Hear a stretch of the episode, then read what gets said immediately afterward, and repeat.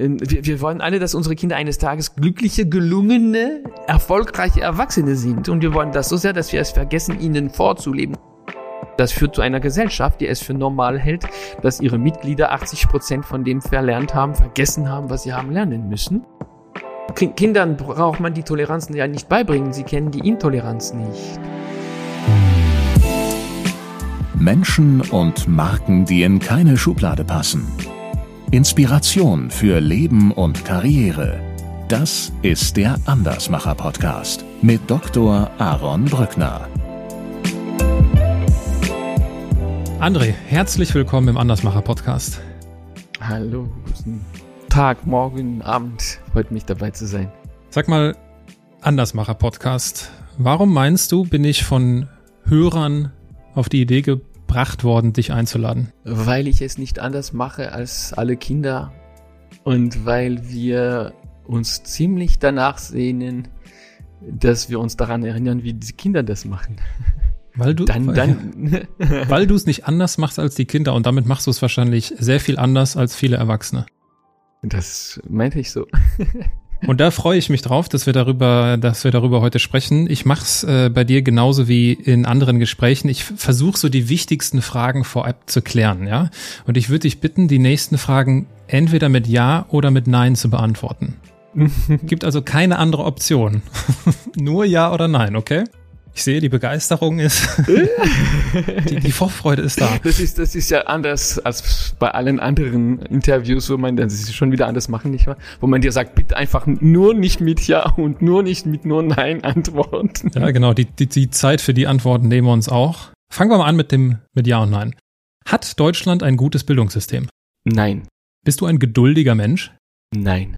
Ist dir Geld wichtig? Nein. Ist der Mensch von Grund auf gut? Ja. Gab es Momente in deinem Leben, wo du gedacht hast, ah, wäre ich doch besser mal in die Schule gegangen? Nein. Bist du ein guter Vater? Ohne Adjektiv ist das schwierig zu beantworten. Nein. Nein. Äh, du hast es überstanden. Bei welcher Frage hast du am stärksten das Bedürfnis, mehr zu sagen? Ob ich ein guter Vater bin Weil, und ob Deutschland ein gutes Schulsystem hat. Was, was hättest du zum Vater noch gerne gesagt? Ich bin, ich bin selbst Sohn eines Vaters. Ich bin selbst ähm, noch ein Kind. Ich bin ständig damit beschäftigt, die Welt des Kindes zu leben und zu sehen. Und ich war bis jetzt, bis, bis zur Geburt meines Sohnes, meines ersten Sohnes, war ich ja entbehrlich auf Erden.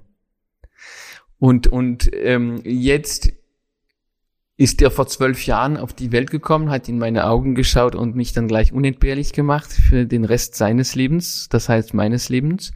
Und das war beim zweiten Sohn auch dasselbe. Ähm, ich bin ein aufmerksamer Elternteil.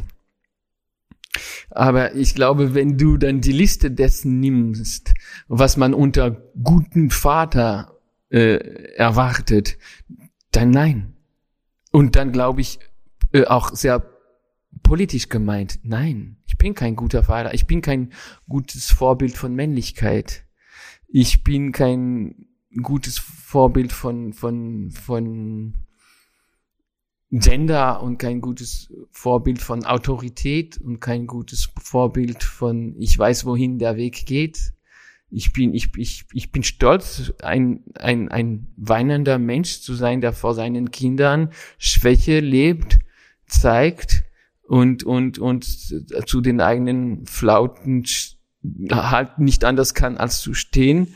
Ähm, ich, ich bin froh, meinen Kindern meine sogenannte schwule Weise vorzuleben und so weiter. Ähm, und, und, und, und dann frage ich mich, was ist ein guter Vater? Ist ein guter Vater jemand, der dir zuhört?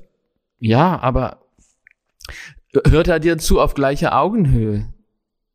Und, und muss das, ist das dann ein guter Vater oder einfach ein, ein, ein vertrauensvoller Mensch, dem du vertrauen kannst? Ähm, bin ich derjenige, neben welchem mein Kleiner sitzen will beim Essen, weil er immer sagt, er will neben Papa sitzen? Ja, gewiss. Siehst du, warum ich diese Frage schwierig mit Ja oder Nein beantworten ich, konnte? Ich verstehe das, ich verstehe das. Ich bin aber ein glücklicher Vater. Ich bin ein besser gesagt, ein so glücklicher Erden Elternteil. Weißt du, ich bin ein so, ich bin so glücklich, so, so, so voller Bewunderung, so voller Dankbarkeit. Ist, ist das das, was man unter guter Vater versteht, guten Vater versteht? Ich glaube nicht. Das können wir. Ich meine was anderes. Das, das können wir so, so offen stehen lassen an der Stelle. Also mhm. das äh, lasse ich ganz bewusst so offen stehen an der Stelle, weil da waren gerade sowieso so viele Punkte drin, auf die ich jetzt, äh, auf die ich jetzt, auf die ich jetzt eingehen, eingehen würde. Äh, ich mache es noch nicht, weil äh, ich mich dann doch noch etwas an die äh, Dogmatik meines Podcasts halte. Stellen wir uns vor, du sitzt abends an einer Hotelbar. Was würdest du trinken? Was, was würdest du trinken? Was würdest du bestellen? Ich habe was bestellt, ja. Äh, wo sitze ich gerade? In Deutschland? Du sitzt in Deutschland abends an einer Hotelbar. Was willst du trinken? Ein Bier. Ein Bier. 50, ja. Halben Liter. Stellen wir uns vor, ich sehe es auch da. Du mit deinem äh, halben Liter Bier. Ich würde mich mit einem Glas äh, trockenen Riesling äh, auch dort an dieser Bar befinden. Und wir würden zufällig ins Gespräch kommen. Wir würden darüber sprechen, was einen guten Vater ausmacht. Damit hätten wir wahrscheinlich äh, den Abend dann gefüllt. Und irgendwann würde ich sagen, Mensch, das ist ja hier nettes Beisammensein. Was machst du denn so beruflich? Ich bin Vertreter der Kinder. Ich bin äh, der, ich bin der Botschafter der Kinder. Ist das die Antwort, die du wirklich gibst, wenn Leute dich das fragen, die dich nicht kennen? Also nach dem Gespräch, das du jetzt, das wir jetzt geführt haben, ja. Sonst sage ich Autor. Okay. Autor. Dann sagen Autor, dann sagen aber ah, was schreiben Sie denn? Romane? Und dann, dann sage ich, also bis jetzt hätte ich gesagt, nein, nur Sachbücher. Aber das stimmt jetzt nicht mal ganz.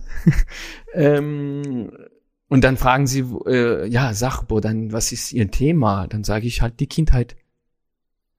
Und dann, aha, haben alle eine Meinung. Die Kindheit ist wichtig. Hör, ja, und, da, und dann höre ich, höre ich das an. Ich bin eher einer, der dann in so einem Fall zuhört. Also und das Gute ist, wenn du sagst, du bist Autor, dann haben die Leute gleich das Gefühl. Wenn du sagst, Botschafter der Kinder, das sind sie, äh, da, das sind sie, das sind wir Menschen. Ich meine nicht, wir sind auf einer Seite und die, die Menschen auf einer anderen. Aber wenn du sagst, äh, Botschafter der Kinder, da sind wir neugierig. Wir wollen wissen, äh, was meint er? Wenn er aber sagt Autor, dann möchtest du zeigen, dass du weißt, was ein Autor ist. Und also nicht du, aber du.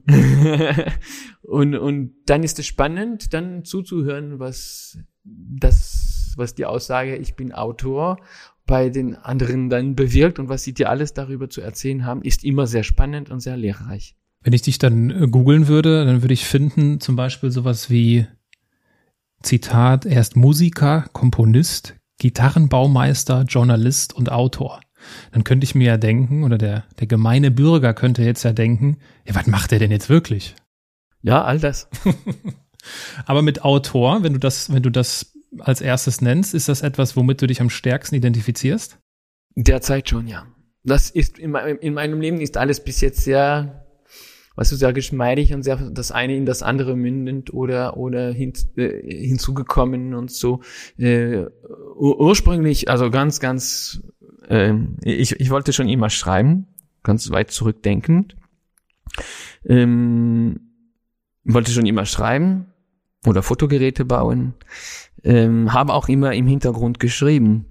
Und dann mit 17 bin ich eher Musiker geworden und von Musiker bin ich Begleiter von Tänzerinnen geworden und das hat hinzugeführt, dazu geführt, dass ich ähm, mit der Zeit auch entdeckt habe, dass man diese Instrumente baut. Und dann war ich auf der Suche nach jemand, der mir, weil ich das so sehr wollte, zeigen würde, wie man solche Instrumente baut. Aber ich musste lange suchen, bis einer mir einer der Schlüssel Sätze meines Lebens und überhaupt gesagt hat, nämlich mein Gitarrenbaumeister Werni in der Schweiz, den ich hier begrüße, der ähm, mir dann gesagt hat, ich kann dir alles zeigen, lehren, beibringen kann ich dir nichts. Ähm, und dann bin ich parallel Musiker und Instrumentenbauer gewesen und das hat hinzu, dazu geführt, dass ich dann äh, im Internet, damals gab es Foren, viele Fragen habe beantworten können, bis eine Zeitschrift das bemerkt hat und mich angestellt hat, bis ich nach drei Jahren dann Chefredakteur von der Zeitschrift war ähm, und das dazu geführt hat, dass ich viel geschrieben habe und dass jemand einmal bei mir aufgetaucht ist, ein Verlegerpaar und gesagt haben, ja, wir wissen, Sie haben eine eigenartige Biografie, würden Sie darüber schreiben? Ich hatte gerade darüber fertig geschrieben, dann habe ich sie Ihnen ausgehändigt und so wurde das Buch veröffentlicht. Und so sind auch viele Pressetermine gewesen und dann ähm, gab es viele Vorträge und es sind immer mehr Leute zu diesen Vorträgen gekommen und haben immer mehr Fragen gestellt, so dass ich immer mehr nachdenken musste bis am Ende keine Zeit mehr war fürs Musizieren und sowieso keine Gelegenheit mehr und ich inzwischen Vater geworden war und diese Bewunderung, diese Erleuchtung, weißt du, so sehr in den Vordergrund gekommen ist, dass ich nur noch drüber schreiben konnte und das ist das, was ich seitdem mache. Du hast gerade gesagt, äh, der Gitarrenbaumeister in der Schweiz hat dir einen wichtigen Rat gegeben. Ich kann dir alles zeigen, aber beibringen kann ich dir nichts. Was meinte der damit? Die einzige Wahrheit des, des Lernens. Nämlich, ich kann dir zeigen, wie ich ein Instrument baue, wie ich ähm, Werkzeug ähm, vorbereite.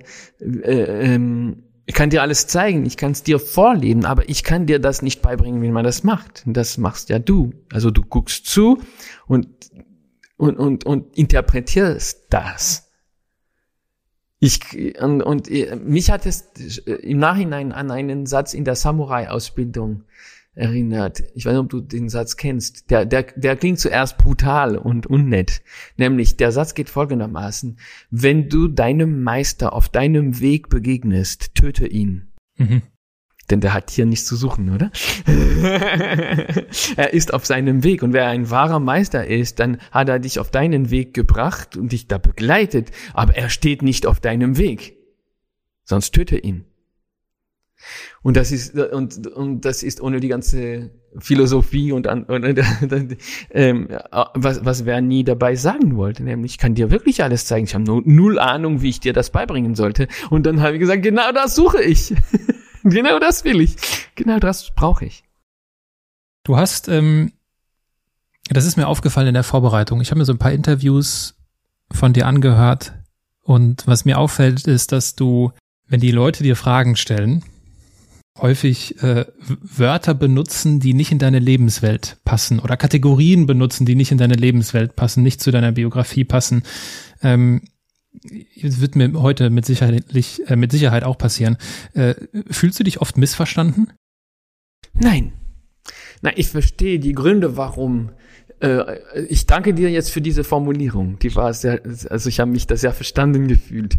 Ähm, nee, ich, ich verstehe, warum die, die Begriffe eventuell aneinander prallen oder, oder nicht, nicht funktionieren ähm, ich verstehe es und ich bin bemüht, das dann verständlich zu machen.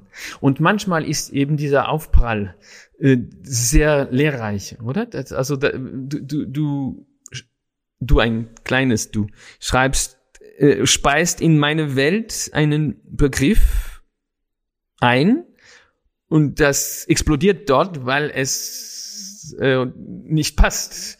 Und gerade daran kannst du immer noch klein geschrieben, kannst du dann genau und ich, wir können dann gemeinsam fühlen, was, was da nicht zusammenkommt. Und wenn wir ein wenig darüber nachdenken, warum nicht, dann ist das ja sehr, sehr interessant. Also nein, missverstanden nicht. Ich, ich, ich ähm, merke einfach, dass die Kinder nicht verstanden werden aber nicht, weil sie nicht klar sind und deutlich sind, sondern weil wir ihnen nicht zuhören. Und wir hören nicht zu, nicht weil wir böse sind, sondern weil wir so geworden sind, wie man uns angesehen hat, als wir Kinder waren. Und wir folglich auch die Kinder so ansehen, wie wir angesehen worden sind und unendlich so weiter. Und, und wenn, wenn wir die Kinder nicht verstehen, dann bloß weil unsere Kultur eine ist, die nicht zuhört, wenn Kinder sprechen. Und ja, ich finde, die Kinder werden nicht verstanden. Sie werden nicht gehört. deshalb, deshalb bin ich jetzt äh, Botschafter der Kinder. Und Kinder gehen ja zumindest nach deutschem Recht in die Schule und äh, du befindest dich in, äh, in Frankreich, da gibt's die sogenannte Bildungspflicht, die etwas weiter zu interpretieren ist als die Schulpflicht in Deutschland. Und falls es jetzt die Hörerinnen und Hörer noch nicht mitbekommen haben, du bist halt nie zur Schule gegangen. Welche, welche Bilder entstehen vor deinem inneren Auge, wenn du an deine Kindheit denkst oder wenn du an dein an die Zeit zurückdenkst, wo du zwischen sechs und ungefähr zehn Jahre alt warst?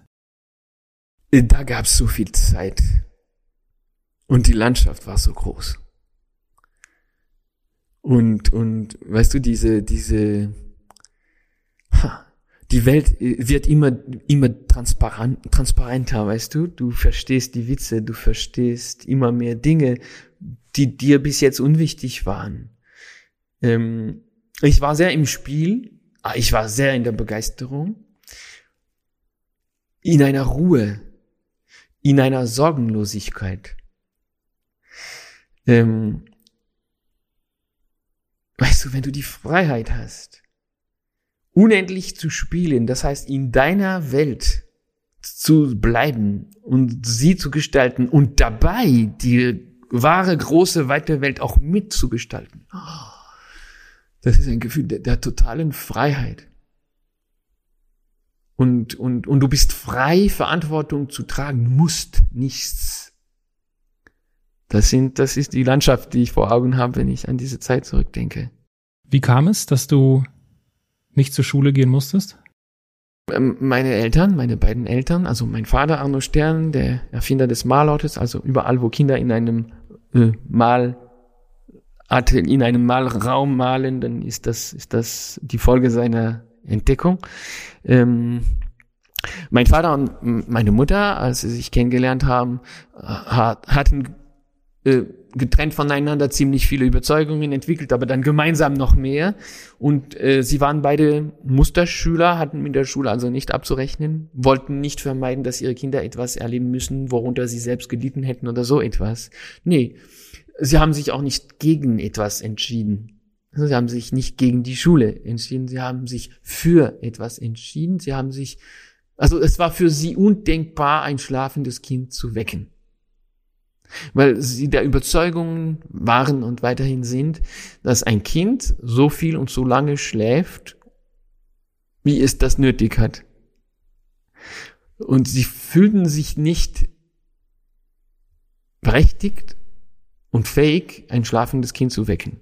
Genauso wenig wie die meisten Menschen, da bin ich ganz sicher, das für unmöglich halten würden, ein spielendes Kind in seinem Spiel zu unterbrechen, oder? Also die meisten Menschen werden sowas nicht tun. Oder etwas schon. ähm, nein, entschuldige die, die Ironie, aber wir tun das ja ständig. Also manche zögern, ein schlafendes Kind zu wecken, aber ein spielendes Kind zu unterbrechen, wirklich die allerwenigsten stören sich daran, nicht wahr? Und für meine Eltern wiederum war das undenkbar. Also ein, ein spielendes Kind zu unterbrechen, ein schlafendes Kind zu wecken, das war für sie undenkbar. Dann mussten sie natürlich Bedingungen erfinden, die diese ihre Überzeugungen auch ermöglichten, nicht wahr? Darunter die eine Entscheidung, natürlich uns nicht in die Schule zu schicken, weil uns in die Schule zu schicken mit sich bringt, dass man das Kind entweder wecken muss oder in seinem Spiel unterbrechen muss.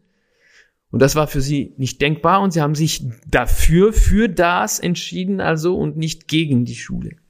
Deshalb gingen wir nie in die Schule. Ich, wir hätten, meine Schwester und ich, jederzeit sagen können, ich möchte in die Schule gehen. Das war ja kein Dogma und das könnten meine Söhne jederzeit auch sagen. Deine Söhne, die ebenfalls nicht in die Schule gehen.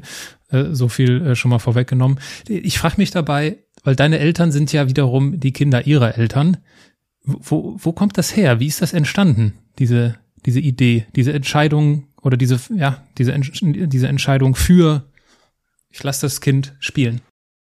Bei beiden war es instinktiv, denn damals gab es nicht die ganze Literatur, die wir heute haben, nicht wahr? Also ich arbeite sehr viel und sehr gerne mit Wissenschaftlern zusammen Ich, ich lese ihre Schriften und all die Artikel, die sie mir schicken, wenn sie wissen, wie mich all das in, interessiert.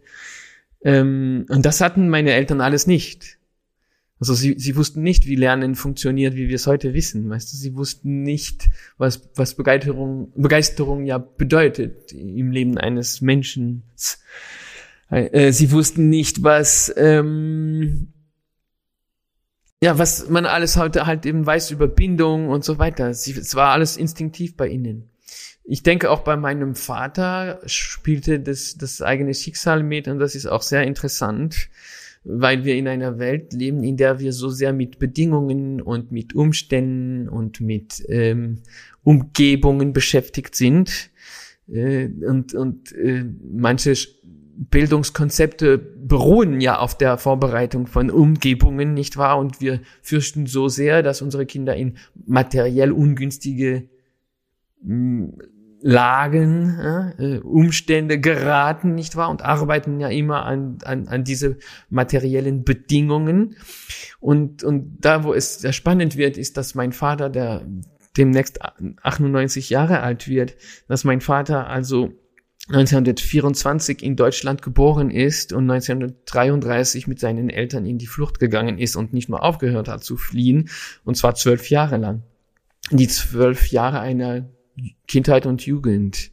Und zwar unter den allerschlimmsten Bedingungen, die wir uns vorstellen können, mit ständiger Drohung, Lebensgefahr.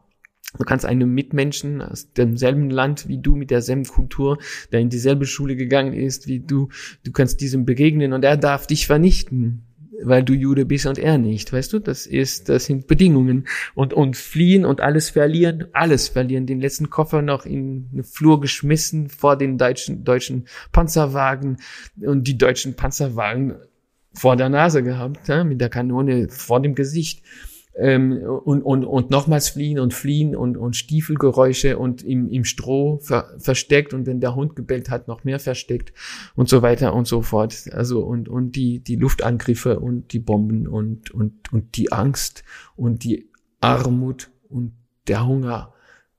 Die Angst. Stell dir vor, das, was das bedeutet auch für die Eltern meine, meines Vaters, weißt du, für die, meine Großeltern. Du kannst da gar nichts von dieser materiellen Sicherheit geben, die wir gerade erwähnt haben, weißt du, und da von der, von der, von günstigen Umgebungen ganz nicht, also ganz, also gar nicht zu erwähnen, nicht wahr? Ähm, und wenn man dann meinen Vater aber fragt, wie war deine Kindheit, dann sagt er wundervoll. Und das eben, das hat mich auch, boah, was? Weißt du, weil das, äh, wie ich es jetzt beschrieben habe und auch bewusst, das, äh, denkt man sich, das ist ja grausam. Das ist der Horror. Das ist genau das, was ich für meine Kinder vermeiden möchte. Verständlicherweise. Aber er sagt, ich hatte eine wundervolle Kindheit. Und dann fragst du, ja, wirklich? Mitten im Krieg, mitten in, dann sagt er, ja, ja, wir waren so in der Verbundenheit. Und da haben wir den Schlüssel, er sagt, ich fühlte mich in Sicherheit. Ich, ich fühlte mich zwar bedroht, aber in affektiver Sicherheit. Und er fügt hinzu, sie haben auch nie aufgehört, mir Geschichten zu erzählen, warum man an das Gute in der Menschheit glauben soll. Und sie haben dann auch mein Spiel genauso ernst genommen auf der Flucht, als ob Frieden herrschen würde. Und siehst du, das finde ich ein, ein, einen wichtigen Schlüssel, denn das hängt nicht von den Bedingungen ab.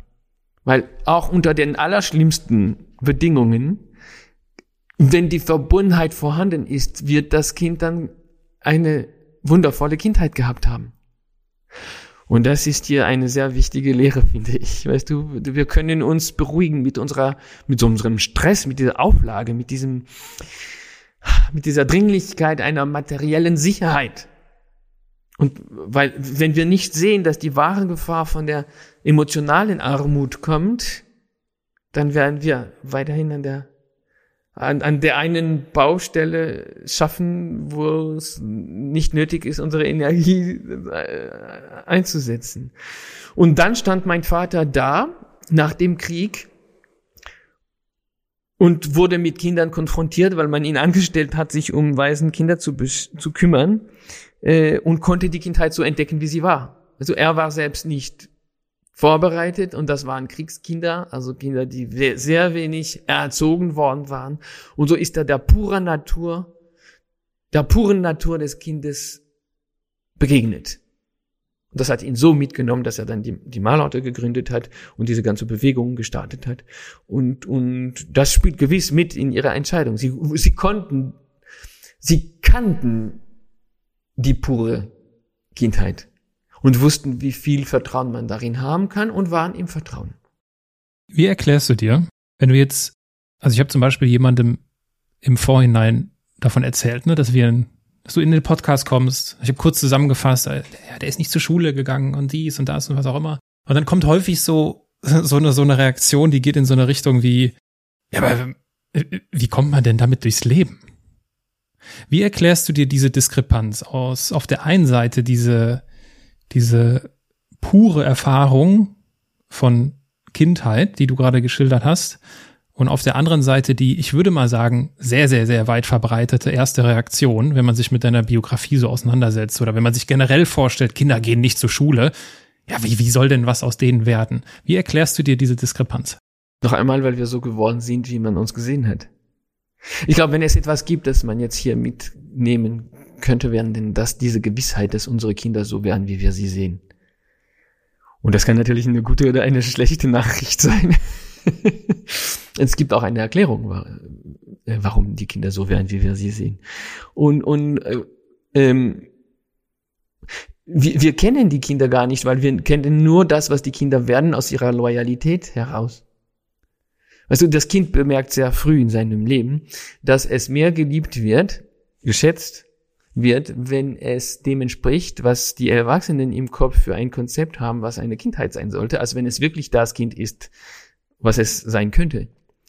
Das bemerken die Kinder und die Kinder haben eine Bemühung, ein, ein Bestreben, ein, ein Anliegen. Sie wollen so sein wie wir und sie wollen das tun, was wir tun und sie wollen mit uns sein. Das ist, das ist eigenartig, weil wir ja ein Ghetto bauen. Das Ghetto der Kindheit. Das haben wir gebaut seit Jahr, Jahrhunderten. Und dort, und, also nicht vielen Jahrhunderten, aber einigen. Ähm, zwei wir haben die Kinder dort wie, wie, wie geparkt. Weißt du, sie sind dort und das ist die Kategorie Kindheit und die ist total diskriminierend, weil weiß, was bedeutet sie? Weißt du? Und ähm, und dann haben wir einen Burggraben rundherum und wir sitzen am anderen Ufer und schauen auf die auf das Ghetto und äh, besprechen unter uns, welche Maßnahmen wir für dieses Ghetto und die Bewohner dieses Ghettos, die Insassen dieses Ghettos entscheiden, welche Maßnahmen wir für gut halten und so weiter. Die Kinder aber, sie sind so loyal loyal und sie wollen so sehr mit uns sein, sie wollen so sehr wie wir sein und das tun, was wir tun, dass sie über diesen Burggraben schwimmen und triefend nass ans andere Ufer gelangen und dann sich triefend nass neben uns hinsetzen, wirklich neben uns, um mit uns zu sein. Und um wie wir zu sein, gucken sie auch auf das Ghetto. Und um das zu tun, was wir tun, dann denken sie über das Ghetto auch so, wie wir das tun, um es uns nachzumachen was sie ja die ganze Zeit machen. Und drum werden sie ja, wie wir sie sehen, unvermeidlich. Unvermeidlich. Und dann, und dann sagt man dem Kind, du musst aufpassen und gut sein in der Schule. Weißt du, weil sonst, sonst kriegst du keine guten Noten. Das, das, das haben die Menschen geglaubt, die das den Eltern, den Kindern ja weitergeben. Weißt du? Und auch den Eltern weitergeben wenn euer Kind nicht gut ist in der Schule, dann wird es keine guten Noten haben. Wenn es keine guten Noten hat, dann wird es kein gutes Studium machen. Wenn es kein gutes Studium machen kann, dann, dann wird es ja auch keine guten Diplome haben. Und wenn es keine guten Diplome hat, dann wird es keinen guten Job haben. Und wenn es keinen guten Job hat, dann wird es ja nicht selbstständig sein, nicht, nicht, nicht genug Geld. Denn schlussendlich geht es ja darum, nicht genug Geld verdienen und, und, und wird nicht machtvoll sein. Und das wollen die Eltern ja nicht, weil wir das alle so erpicht sind, also so bemüht sind.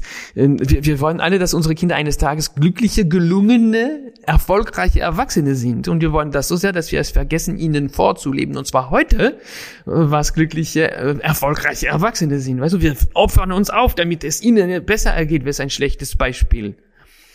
Welch ein, ein schlechtes Vorbild was als eine schlechte Idee, miteinander zu leben, oder? Ich opfere mich auf, damit du ein glücklicheres Wesen wirst, als ich selbst eines heute bin. Ist keine Einladung. Aber das sehen wir ja nicht, weil wir unter Angst leben. Und weil es dieses allgemein, diesen allgemeinen ähm, Misstrauensantrag an die Kindheit. Also die Kinder, die können nichts, wenn wir sie nicht erziehen. Dann werden sie nichts erreichen können ohne uns. Das ist so eitel vom Sichtpunkt des Kindes aus betrachtet, dass die ganze Zeit beweist, dass es alles kann, nicht wahr? Das alles kommt also wenn du wirklich, wirklich, wirklich, wirklich die Wurzel suchst, wirst du beim Patriarchat landen, logischerweise, ähm, wo eines Tages einfach äh, aus vielen Gründen, die man vielleicht verstehen, wenn auch nicht annehmen kann, weiße Männer entschieden haben, dass es Kategorien gibt und dass es die Kategorie weißer Mann gibt und dass die über die anderen herrscht ne, und die anderen dominiert. Und dann war die Idee Kategorie und dann war die Idee Dominierung damit geboren. Und, und wir haben die Kindheit immer für den Nullpunkt der der menschlichen Entwicklung gehalten, weißt du, und uns auch dementsprechend äh, benommen der Kindheit gegenüber, weil ja wir die Kinder als den Staat, also wirklich null Punkt. Und was haben wir als Kulminationspunkt betrachtet und gehalten. Natürlich der erwachsene Mensch, möglicherweise männlich und weiß natürlich, hetero und, und cisgender. Ähm, das ist der Kulminationspunkt der menschlichen Entwicklung. Und von dort oben kannst du herabgucken auf die Kindheit und denken, die, ihr, ihr könnt ja gar, noch gar nichts, ihr seid ja so klein und so nichts. Und dann kommt die heutige Wissenschaft und macht dieser Legende den Garaus und sagt, äh, äh, leichter Irrtum, Jungs ähm, die Entwicklung ist nicht, wie ihr denkt. Nein, die Kinder, die kommen auf die Welt als Potenzialbomben. Und zwar wissenschaftlich erklärt aus dem Grund, dass die genetischen Programme, die uns machen, keine Ahnung haben, wo und wann wir auf die Welt kommen. Weißt, das könnte sein vor 20.000 Jahren in, in, inmitten der Eiszeit oder das könnte sein in 200 Jahren in irgendeiner trockenen Wüste. Das sind ja nicht dieselben Potenziale, die man braucht, um da oder dort zu überleben, aber das sind dieselben genetischen Programme, die keine Ahnung haben, worauf sie uns vorbereiten müssen und somit die geniale Idee hatten, uns mit allen möglichen menschlichen Potenzialen auszustatten, damit wir in diesem Überfluss auf jeden Fall diejenigen Potenziale herauspicken können, die zum Überleben in unserer eigenen Umgebung jeweils unentbehrlich sind. Deshalb kommen wir auf die Welt und können alles werden und können alles lernen, was der Mensch lernen und werden kann. Weil das in unserer Natur ist, weil das unsere unser nativer Zustand ist, alles werden und alles lernen zu können, was der Mensch lernen und werden kann. Und wenn du das weißt und dass dann ab dann eine Entwicklung tatsächlich stattfindet, aber nicht in die Richtung, die man gedacht hatte, denn natürlich ist es so, dass manche Potenziale sich in manchen Umgebungen nicht entwickeln werden. Ne? Also im, im Urwald ist die Fähigkeit, Grünnuancen zu unterscheiden, unentbehrlich zum Überleben. Also wird dieses Potenzial sich entwickeln. Äh, dasselbe Grünnuancenpotenzial wird sich in ein, bei einem Stadtkind weniger entwickeln oder gar nicht entwickeln. Also dieses Potenzial wird einen Schritt auf die Seite gehen, nicht wahr? Um dann diejenigen einzuladen, in den Vordergrund zu rücken, die ja unentbehrlich sind fürs Überleben in der Großstadt. Und, und so ist es, dass wir tatsächlich feststellen müssen, dass wir von diesem Ozean der Potenziale, mit dem wir am, bei der Geburt ausgestattet sind, dass wir dann verbluten und verbluten und verbluten. Und je mehr die Jahre vergehen, umso mehr verlieren wir diese Potenziale bis am Ende der Entwicklung. Na, was bleibt dann am Ende dieser Verblutung an Potenzialen? Was, was bleibt am Ende? Bleibt am Ende das, was wir einen erwachsenen Menschen äh, benennen. Ähm, das heißt, der erwachsene Mensch ist die Bonsai-Version dessen, was es, was dieser Mensch als, als Kind gewesen ist. Das heißt, wenn du einem Kind gegenüber stehst, bist du nicht, wie du dachtest, der Herrscher, der Meister, der dominierende Alpha weißer Mann, sondern du bist, du bist die Bonsai-Version und das Kind ist ein Riese. Kann alles werden, kann alles lernen. Und wenn man sich dessen bewusst ist, dann ist man schon auf der anderen Seite des Spiegels. Weißt du, da, da kann man nicht mehr und und, und dann fängt man an zu hören, was das Kind sagt, dass das Kind dir die ganze Zeit sagt: Schau, was ich alles schon gelernt habe, und zwar ohne Unterricht. Schau, ich kann sprechen. Und jede Person hier hat das Sprechen auf eine eigene Weise und Art gelernt und auf eine eigene Art und Weise auch Also zu, zu einem anderen Zeitpunkt, nach einer anderen Didaktik. Weil, und trotzdem hat es jede und jeder ja ohne Unterricht geschafft. Und eine Muttersprache zu lernen ist das Allerschwierigste, was unser Gehirn überhaupt leisten kann in unserem ganzen Leben. Und wir haben aber gelernt, nicht alleine, weil man fragt mich immer wieder, bist du Autodidakt? Hast du dann alles autodidaktisch beziehungsweise alleine gelernt? Nein, alleine lernt man nicht. Nicht mal eine Muttersprache, die man ja nur deshalb lernt, weil die anderen mit dir ständig sprechen. Alleine nicht. Nur wegen anderen, die da waren und mit dir gesprochen haben oder unter sich gesprochen haben, hast du so was Schwieriges wie die Muttersprache gelernt. Und wenn du das weißt und wenn du weißt, wir leben in einer Welt, wo gerechnet wird, wo gelesen wird, wo geschrieben wird, genauso wie gesprochen wird. Und wenn das eine mit Sprechen funktioniert hat, dann kann es ja nur mit, mit dem anderen nur auch genauso am Schnürchen gehen, wie beim Sprechen lernen, was jeder gemacht hat. Dann bist du im Vertrauen. Und, und wenn du auf die Seite des Spiegels getreten bist, wo das Vertrauen herrscht, dann fängst du an, die Welt ganz anders anzusehen. Und von diesem Misstrauen Misstrauensantrag an die Kindheit, nämlich ihr könnt nichts, wenn wir es euch nicht beibringen, kommst du in diese unglaubliche Bewunderung, in diese Erleuchtung, wo du nur noch merkst, wow, ich brauche gar nicht versuchen, irgendetwas in dieses Kind hineinzuschieben, ihn hineinzuzwängen, hinein. Ich, ich muss nur dem beiwohnen, was aus diesem Kind alles heraussprudelt. Und meine Arbeit hier ist es, all die Steine aus, aus dem Weg zu räumen. Mehr nicht. Wie hast du denn gelernt früher? Entschuldige, warum, warum Vergangenheit?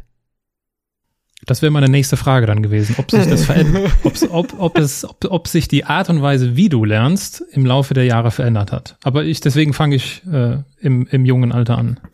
Ich, ich habe mein, mein, mein Leben lang, ich mein Leben lang tu nur spielen.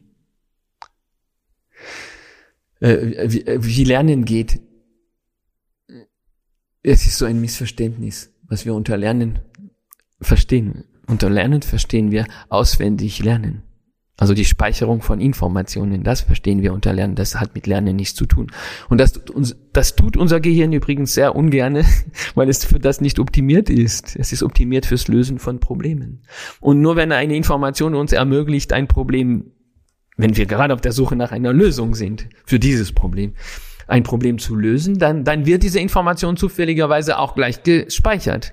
Aber wenn sie unsere emotionalen Zentren nicht aktiviert, also das heißt, wenn sie uns nicht berührt, nicht betrifft, geht die eine, die Information durch das eine Ohr rein und durch das andere Ohr wieder raus, logischerweise. Und das führt zu einer Gesellschaft, die es für normal hält, dass ihre Mitglieder 80 Prozent von dem verlernt haben, vergessen haben, was sie haben lernen müssen.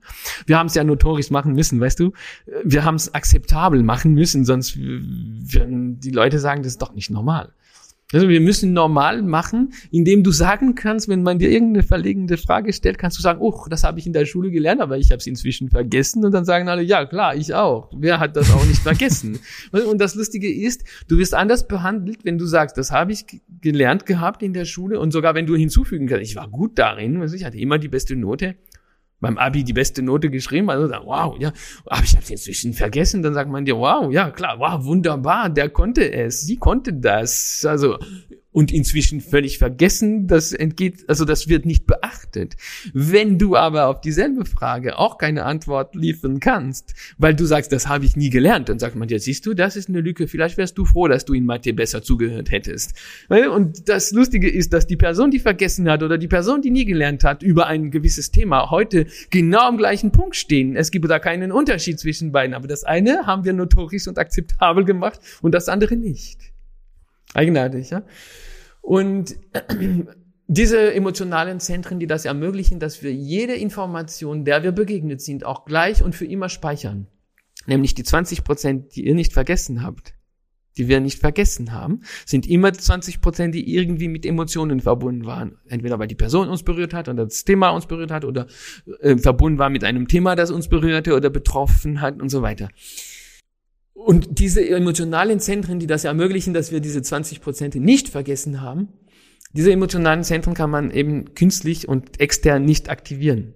Es gibt keine Tätigkeit, weißt du, du kannst nichts machen, das die Aktivierung dieser emotionalen Zentren bewirkt, außer einer Tätigkeit, nämlich Spielen.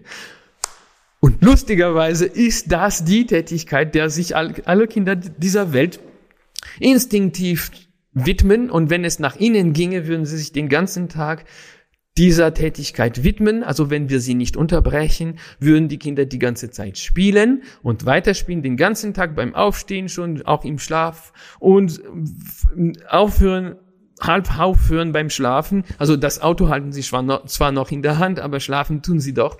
Ähm, und das ist unglaublich, denn instinktiv, welch ein Zufall, welch eine frohe Botschaft, welche Einladung zum Vertrauen. Instinktiv würden die Kinder sich ständig mit dieser Tätigkeit beschäftigen, die uns in den Zustand bringt, in dem wir allen Informationen, denen wir begegnen, für immer, also nicht nur verstehen, sondern speichern. Wie sähe die Welt aus, wenn wir alle nur spielen? Anders, als wir sie uns vorstellen können.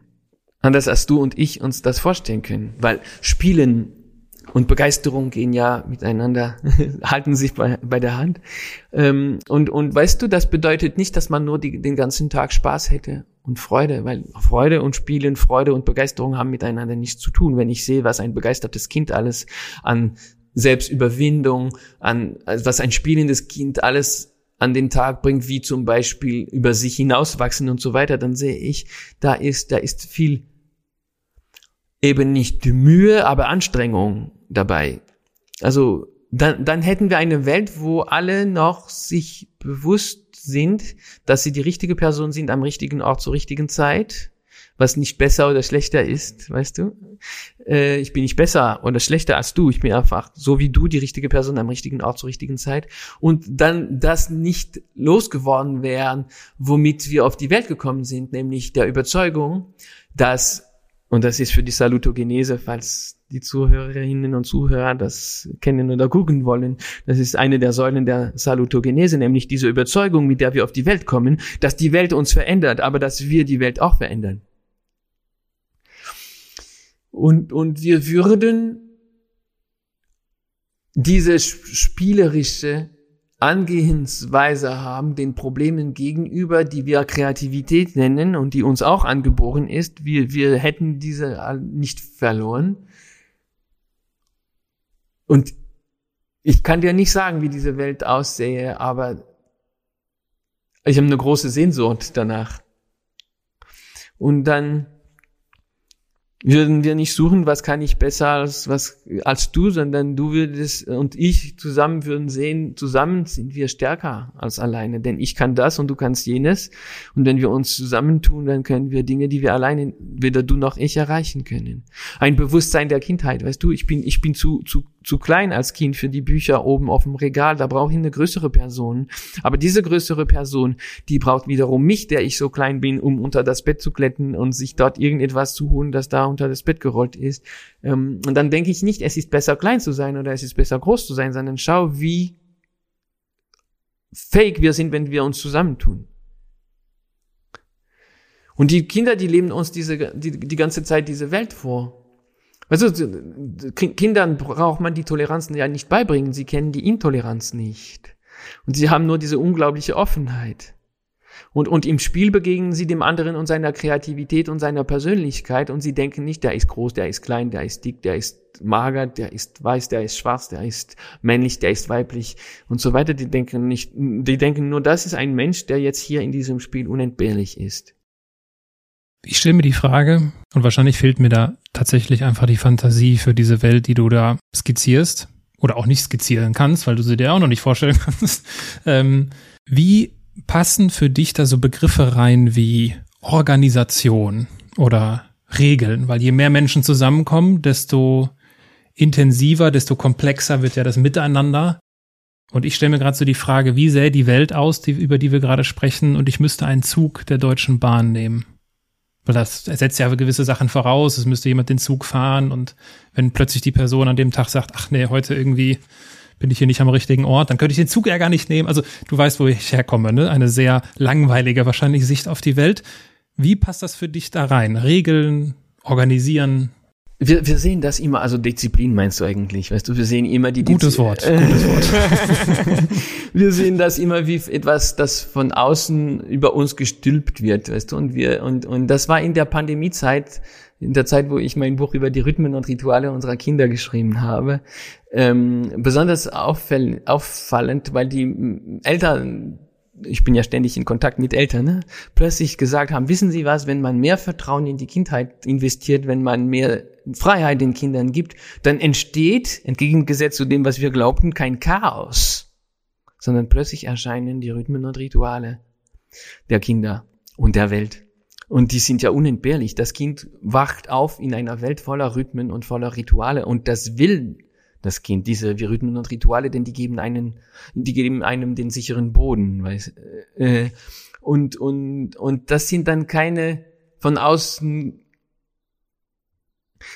gesetzten Regeln, das sind organische Rhythmen, und Rituale und wehe, man verändert das. Ich weiß nicht, ob du das bei Kindern schon beobachtet hast. Und, und ihre Rhythmen und Rituale respektieren wir auch nicht. Weißt du, wir haben das Gefühl, wenn sie über, immer über denselben Stein, über denselben Weg in die Schule gehen wollen, dann denken wir, ach, das braucht ja Abwechslung. Und wir unterbrechen etwas dabei. Und das stimmt nicht, dass Freiheit in Chaos äh, endet. Stimmt einfach nicht. Das ist eine Idee, die wir haben, die einfach nicht stimmt. Zwar gibt es die Entropie, aber es gibt, äh, wenn, wenn Systeme zusammenkommen von offenen Menschen, und, wir, und das sind ja die Kinder, ähm, dann, und, und, und wenn wir nicht kommen mit all unseren Ideen, die ja entgegengesetzt sind zu unseren eigenen organischen Rhythmen und Ritualen, dann, dann sind sie, sind sie da als Gerüst, in der die Freiheit wurzelt. Also als Gerüst in dem, in, in diesem Gerüst wurzelt die Freiheit. Die Freiheit, die kann, die, die, die, die, kann nicht existieren ohne Gerüst. Und dann hast du, hast du begeisterte Menschen, die begeistert, die so begeistert Zugführer sind, wie mein Vater Malordiener ist, weißt du? Die sich nicht, er, nicht erlauben oder denen es nicht in den Sinn kommt, krank zu werden, wenn sie einen Tag Zug fahren, führen müssen, weil sie so gerne Zug führen, dass, dass sie nie krank werden. Ich weiß, das sieht romantisch aus und man, man sagt, das ist eine Utopie, ist es aber nicht. Ist es nicht. Und, und, und wenn wir uns als Gesellschaft und all unseren Individuen die Frage stellten, was begeistert dich? Denn das, was dich begeistert, macht dich genial und das, was dich genial macht, macht, macht dich unentbehrlich für die Welt. Dann hätten wir lauter begeisterte Menschen. Das heißt nicht, dass man sich keine Mühe gibt. Weißt du, man sagt mir oft, ja, wenn das so wäre, wie du es beschreibst, wer würde Müllmann sein wollen? Alle Kinder der Welt wollten Müllmann sein, weißt du? Ja. Wenn man ihnen nicht einreden würde, aber weißt du, das wäre besser, du würdest was anderes tun, weil Müllmann, das ist doch irgendwie kein Beruf, weißt du? Ja, also, also wir diese Hierarchien alle nicht haben, die wollten alles da. All, also äh, alle wollten das, alle wollten, was, was würden die Kinder wollen? Sie würden so gerne, sie würden alle Buschauffeur sein, die, ach, weißt du was? Ich bin im Fensterputzer. Also ich habe eine schöne Geschichte mit Fensterputzern oder eine schöne Geschichte mit mit ähm, ach dem, dem Fahrer vom Abschleppdienst. Das ist der meistgehasste Mensch in, in, in Paris auf jeden Fall in der Stadt, wo ich groß geworden bin, ist das der meistgehasste Mensch. Also weißt wirklich, also niemand wird so gehasst wie der Typ vom Abschleppdienst. Also, und da kommt das Kind und schaut so. Oh, was der Mann ja tun will. Und der, der guckt diesen Mann an und schaut ihn liebend an und bewundernd an, was diesem Mann nie passiert ist, dass er, dass er kann nicht anders als, als dem Kind die Fernsteuerung in die Hand zu drücken und schau, schau, wenn du hier drückst, siehst du, das Auto wird so äh, gelüftet und, dann, und, oh, und das Kind führt das Auto bis auf den, auf den Lastwagen, weißt du, und, und, und die ist so begeistert, so bewegt. Und der Mann selbst war so berührt, weil jemand ihn gemocht hat. Und er hätte am liebsten den ganzen Tag dieses Kind bei sich gehabt. Und, und dieses Kind wär, hätte dann diese, diese, seine Begeisterung in die Landschaft eingespiesen und die Landschaft wäre erblüht. Kann man das nicht eigentlich ganz kurz zusammenfassen? Und das steht ja auch schon lange äh, in einem berühmten Buch geschrieben. Werdet wie die Kinder? Es steht überall geschrieben. Es ist, über, es ist eine Einladung. Äh, äh, und das bedeutet, das bedeutet, äh, guckt die Qualitäten an der Kindheit und, und, und fragt euch nicht, welche Maßnahmen ihr da treffen müsstet, sondern fragt euch, was kann ich davon lernen? Anstatt eben wie vorher gesagt, aber ja, es ist, es ist in diesem berühmten Buch ja in, inbegriffen. Ähm, die ganze Zeit. Ähm, aber auch wie vorher erwähnt, hört auf, Dinge hineintun zu wollen in das Kind. Wenn wir uns Dinge vorstellen, ist das ekelhaft, nicht wahr? Aber Inhalte sind genauso ekelhaft. Hört auf, guckt, was herauskommt, guckt, wohin das Herz des Kindes es gerade trägt. Habt ein wenig Vertrauen, dass das nicht in Chaos und und und und ähm, und und, und Tyrannen endet. Also das ist auch schon wieder eine Idee von weißen Männern, das mit den Tyrannen. du hast es, du hast es mit den weißen Männern. Ich, ich habe dich ganz am Anfang ganz bewusst danach gefragt, ob du ein geduldiger Mensch bist. Weil als ich mich so auf dich als Gesprächspartner vorbereitet habe, dachte ich mir so, das ist bestimmt ein total sanftmütiger, herzlicher und auch geduldiger Mensch. Die ersten zwei, ich glaube, da können wir einen Haken dran machen, weil irgendwie passte das so für mich in meine Fantasie. Also wenn du, wenn ich mir das so vorstelle, wie du aufgewachsen bist, wie deine Kinder aufwachsen, dann bist du mit Sicherheit ein total geduldiger Mensch, der auch so, ich meine, Kinder haben ja, ich meine, haben wir alle irgendwie gehabt, haben ja auch mal so unsere, unsere, unsere Ausraster. Warum hast du trotzdem gesagt, du bist ein ungeduldiger Mensch? Das hat mich überrascht. Ja, ich, vielleicht auch, weil man definieren sollte, was die Geduld ist. Ich habe viel Vertrauen. Also ich, ich, ähm, ich, ich habe das nicht aufgegeben zu überzeugt zu sein, dass was ich heute nicht kann, ich es in zehn Jahren vielleicht dann doch kann, wenn ich dran arbeite. Ähm, äh, weißt du, mit meinen Kindern bin ich in, im, im Vertrauen. Also was die heute nicht kennen, können sie dann in zehn Jahren vielleicht, wenn es ihnen danach ist. Ist das Geduld? Das ist Vertrauen, mhm. das ist keine Geduld. Ja, was, was, was verstehst du unter Geduld? Also ich bin, ich bin ungeduldig, dass diese, dass diese Haltung dem Menschen, dem Menschen gegenüber und dem Kind gegenüber sich verändert. Ich, ich kann es nicht viel länger so aushalten. Das ist meine Ungeduld. Also wir hatten gestern hier, und so weiß man ab jetzt äh, das Datum unserer Aufnahme, haben wir hier äh, angeblich einen Präsidenten, einen weißen Mann, äh, angeblich gewählt, nicht wahr? Ähm, die andere Option wäre gewesen, eine weiße Frau. ähm, das heißt, wir haben, wir haben hier gar keine Wahl gehabt. Also wir haben hier, das ist, das ist alles so eine Maskerade. Das ist alles hier so. Und ich, das kann ich alles so nicht mehr haben. weißt du? Und da glaube ich nicht, dass ich geduldig bin. Da glaube ich nicht, dass ich noch schön brav fünf Jahre warten kann, wie das vorbei ist. Weil ich weiß, in fünf Jahren kommt sowieso genau das Gleiche weiter und so weiter. Da bin ich schon sehr ungeduldig.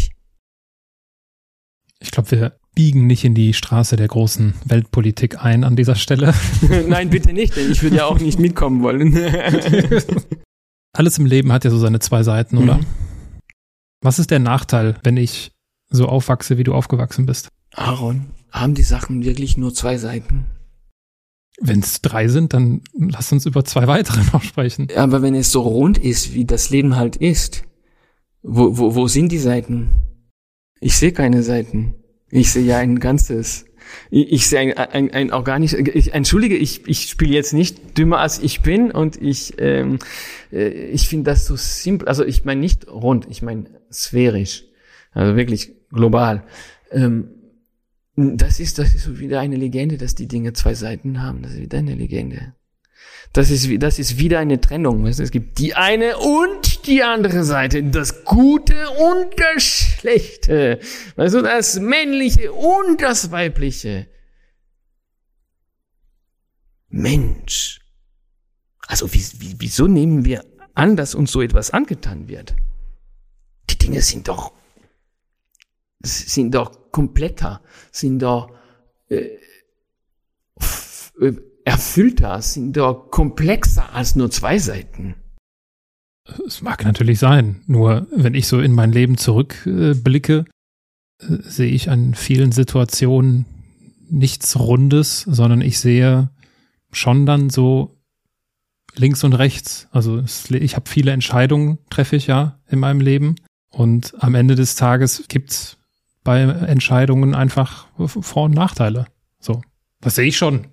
Ich weiß, was du meinst. Ich finde das auch ein sehr, das Sphärische gefällt mir.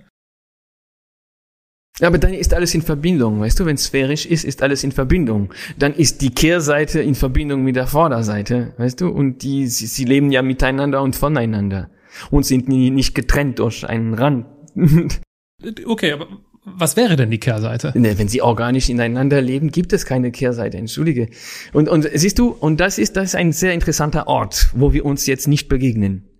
Und das ist jetzt sehr, sehr interessant. weil, weil äh, entschuldige, ich habe noch nie gerechnet in Vor- und Nachteilen. Es sind Begriffe, die ich nicht wirklich. Äh, okay, es ist ein großer Nachteil. Okay, dass wir gestern diesen weißen Mann gewählt haben und das wäre ein sehr großer Nachteil gewesen, wenn wir diese weiße Frau gewählt hätten. Dann, wo ist der Vorteil? Siehst du? Der, der, der, der Vorteil ist, dass äh, es eine Wahl gab. nee, gab es nicht. Also, der, der, also wenn wir, wir haben, wir haben, wir haben eben schon einen geschichtlichen Rückgriff gemacht in eine Zeit, in der Deutschland sehr viel zu tun hatte. Da gab es das nicht unbedingt. Das wäre dann für mich schon was anderes. Ja, also. es ist klar. Ich, ich, ich will es auch nicht zurück auf die Politik führen, entschuldige. Nee, ähm, ehrlich gesagt, ich habe noch nie in Nachteilen und Vorteilen. Es gibt tatsächlich Entscheidungen, die dich, die dich entfernen von der einen Richtung und in die andere bringen. Aber wenn du immer einen, eine gewisse Anzahl von Nachteilen in Kauf zu nehmen bereit bist, zugunsten von oder im Namen von gewissen Vorteilen, die größer sind oder in der, in, im Übergewicht sind und so weiter, es ist für mich nicht realistisch. So ist für mich, war das Leben noch nie. Und deshalb kann ich diese Frage eigentlich nicht beantworten. Fragst du, ob es in meinem Leben schon eine Lage gegeben hat, in der ich gedacht habe, es wäre besser gewesen, ich wäre in die Schule gegangen. Das hat es nie gegeben. Meinst genau. du, meinst du, es gab Berufe, die ich nicht ausüben konnte, weil ich nicht in die Schule gegangen bin?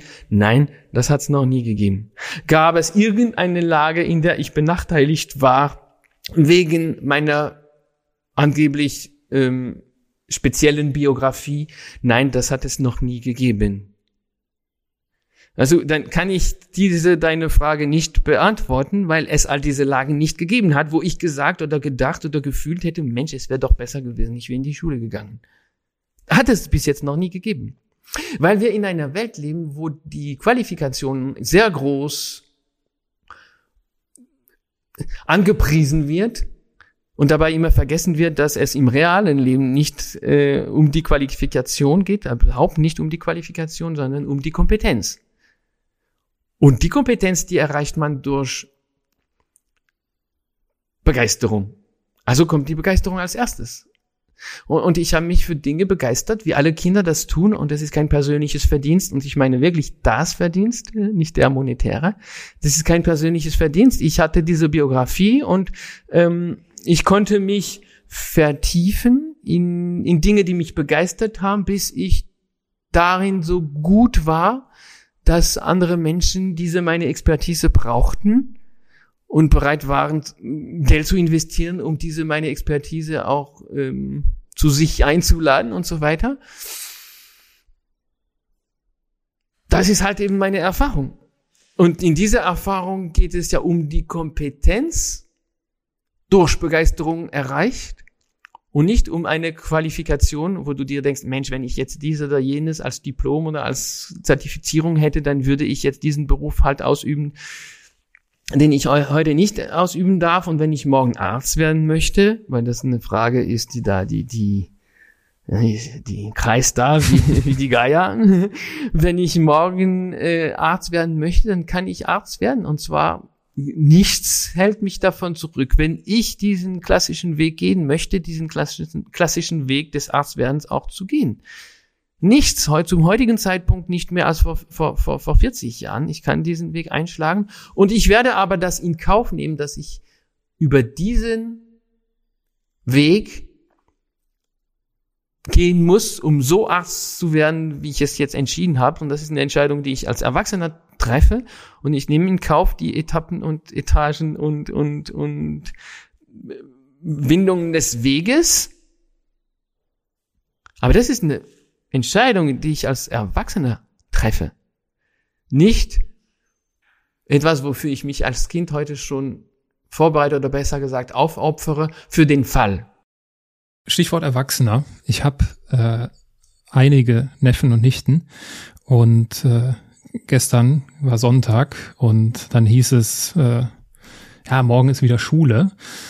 Und ich ertappe mich immer wieder bei diesem Gedanken, wenn ich so zurückdenke, boah, wenn ich mir jetzt vorstelle, morgen in die Schule zu gehen, gar kein Bock. Und ich bin schon, ich bin glücklich mit meinem Leben. Ich mag mein Leben alles, was ich so mache und habe auch meinen Frieden damit gefunden, mit dem, was ich so in der Vergangenheit bisher gemacht habe. Ist das ein schlechtes Zeichen, wenn ich so in meine Kindheit so zurückschaue und mir so denke, boah, eigentlich bin ich ganz froh, dass das rum ist. Was würdest du sagen? Ich nicht.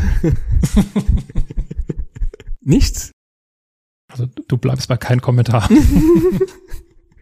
Nee, weil äh, es, es gibt Leute, die sind sehr gerne in die Schule gegangen. Es gibt Menschen, das war für sie die Befreiung. Es gibt Menschen, die würden so gerne wieder in die Schule gehen. Und deshalb kann man das jetzt nicht verallgemeinern.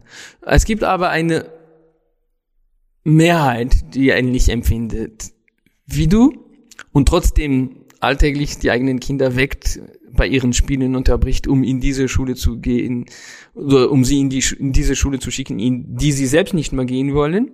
Das ist merkwürdig, oder? Das ist, das ist ein bisschen merkwürdig, aber da, da habe ich nichts zu kommentieren. Höchstens habt ihr darüber nachzudenken.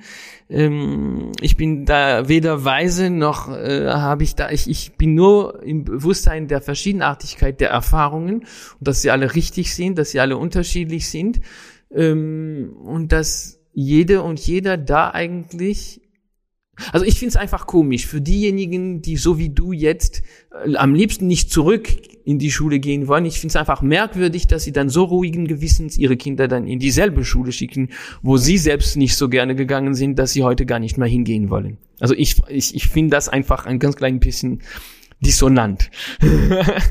äh, und, und da äh, hätte ich eine Einladung. Komm, lass uns doch darüber nachdenken, äh, wie Bildung aussehen würde, wenn wir mehr das Kind in die Debatte einladen würden, weißt du, und wenn, wenn das einem Kind ähm, auch so gut gefallen sollte, dass es dann als größer gewordenes Kind dann nicht denkt, uff, am liebsten, wow, bin ich froh, dass ich das hinter mir habe. Den Gedanken nehme ich mit. Den Gedanken nehme ich aus diesem Gespräch mit und äh, es erinnert mich daran, weshalb ich mich ganz bewusst damals nach der Schule für den Ort meiner akademischen Ausbildung entschieden habe, für die Uni, äh, die Uni Witten-Herdecke, genau aus diesem Grunde. Weil äh, Schule dort äh, oder Bildung dort anders verstanden wurde. Wie es heute ist, kann ich nicht mehr so wirklich aus der Distanz bewerten. Das hat sich einiges verändert. Aber äh, genau das war der Grund, weshalb ich an einer Uni studiert habe, wo ich viele Freiheiten hatte, wo ich viel machen konnte, was mich interessiert hat, wo meine Neugier war. Und ähm, ich nehme aber den, den kritischen Gedanken für meine zukünftige Rolle als Vater, nehme ich mal, nehme ich mit. Danke dafür. Lass uns mit Blick auf die Uhr eine ganz einfache Frage zum Abschluss. Meinst du, du hast das Leben verstanden? Nein. Nein, das, was ich verstanden habe, ist, dass man das, dass ich das nicht verstehen kann, nicht verstehen möchte. Ich, ich bin zu einer großen Erkenntnis gekommen. Bist du bereit? Immer. Okay, ich, ich bin zu einer großen Weisheit gekommen und die geht folgendermaßen. Das Einzige, was ich weiß, ist, dass ich nichts weiß, dass ich aber alles lernen kann. Und an der das, Stelle. Da, Entschuldige, aber das ist, das ist äh, ja, jetzt äh, Spiel beiseite, das ist das Gefühl der Kindheit. Ich, ja. Und wenn, wenn ein großer Philosoph uns sagt, das Einzige, was ich weiß, ist, dass ich nichts weiß, dann sagen wir, bravo, wow, das ist so clever und so weise. Und wenn ein Kind aber sagt, ich weiß nicht, dann sagt, Das ist ein Fehler, das ist eine Lücke. Das ist was, das, du hast schon wieder nicht zugehört. Du warst schon wieder nicht aufmerksam. Wieso weißt du das nicht? Wir haben es tausendmal gesagt. Wieso weißt du das nicht? Weißt du? Anstatt zu sehen, das ist ein Triumph, ich weiß es nicht. Ich aber, wenn man mich von dieser Überzeugung nicht abbringt, ich bin überzeugt, ich kann es aber jederzeit lernen, sobald es mich interessiert.